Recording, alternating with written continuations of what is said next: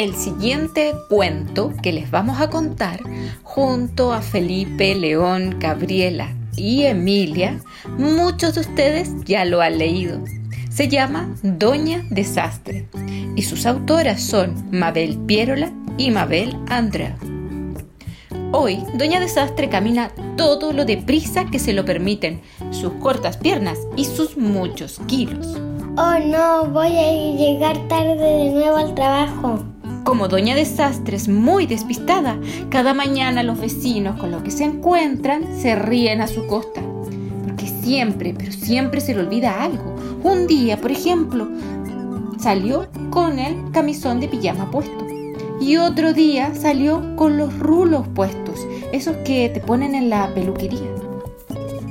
Desde muy pequeña tuvo que oír más de 20 veces la frase ¡Ay, niña! ¡Eres un desastre! Y así hasta hoy, que tiene más de 40 años.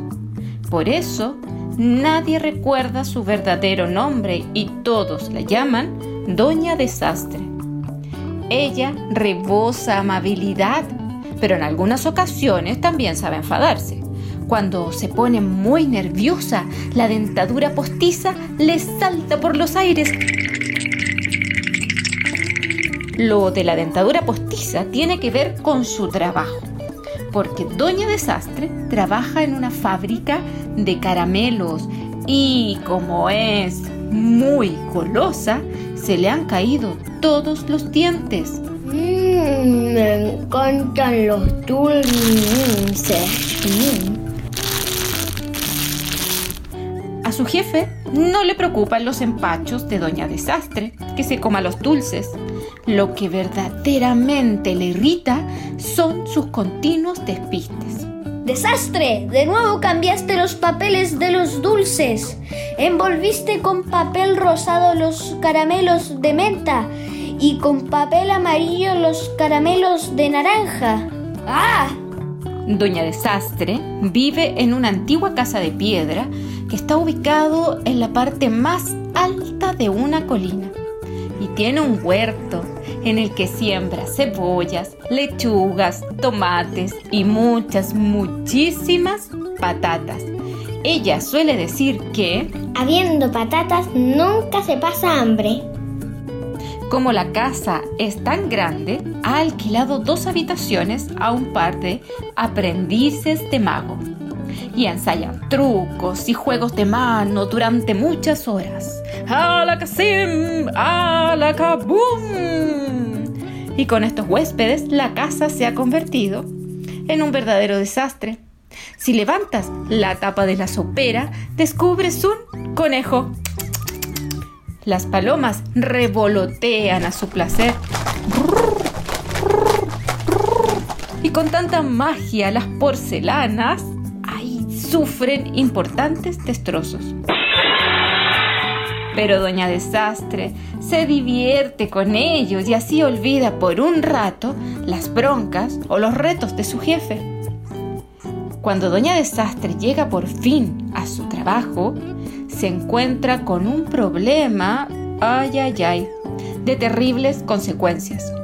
Por despiste había puesto sal en lugar de azúcar en la pasta de los caramelos y todos los clientes han ido a la fábrica para quejarse. Su jefe, enfurecido, le grita. ¡Desastre! ¡Se acabó! ¡Estás despedida! Doña Desastre camina triste y cabizbaja de vuelta a su casa. En el camino se da cuenta de que otra desgracia está a punto de ocurrir. Su fino olfato le indica que vienen grandes lluvias. Así que acelera el paso y mientras camina más rápido, el cielo se comienza a cubrir con unos enormes nubarrones negros. Ciertamente su olfato no la ha engañado y comienzan las lluvias. Y a lo largo de toda la noche llueve, llueve, llueve, llueve como si un gigante estuviera lanzando cubos de agua desde las nubes y la tormenta es tan tremenda que el pueblo se inunda por completo. El agua incluso alcanza hasta el primer piso de las casas y las calles parecen verdaderos ríos. Como el hogar de Doña Desastre estaba en lo alto de una colina, no se ha inundado y ella, generosamente como es, se ha ofrecido para alojar a los niños y las personas mayores. Su casa se ha transformado en un maravilloso refugio. Los magos entretienen al numeroso público con juegos de magia y todos se divierten de lo lindo. Doña Desastre no para de freír patatas para alimentar a sus vecinos. Son las mismas patatas que ella ha plantado y cultivado con tanto cariño y que tenía guardadas en su cocina. Gracias por las papas fritas, Doña Desastre. Al fin, la lluvia cesa, sale un hermoso sol, el pueblo recupera poco a poco sus colores y los vecinos salen a la calle. Entre todos adornan la plaza del ayuntamiento con banderines, globos y farolillos. Para demostrar su gratitud a Doña Desastre, el alcalde le hace un reconocimiento. Doña Desastre, queremos agradecerle su gran ayuda a nuestra comunidad. En reconocimiento le daremos esta medalla y la nombraremos presidenta de la Comisión de Catástrofes, Desgracias y toda clase de desastres.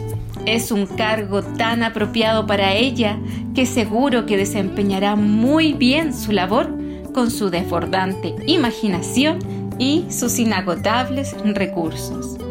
Y colorado, colorín, este cuento de Doña Desastre ha llegado a su fin.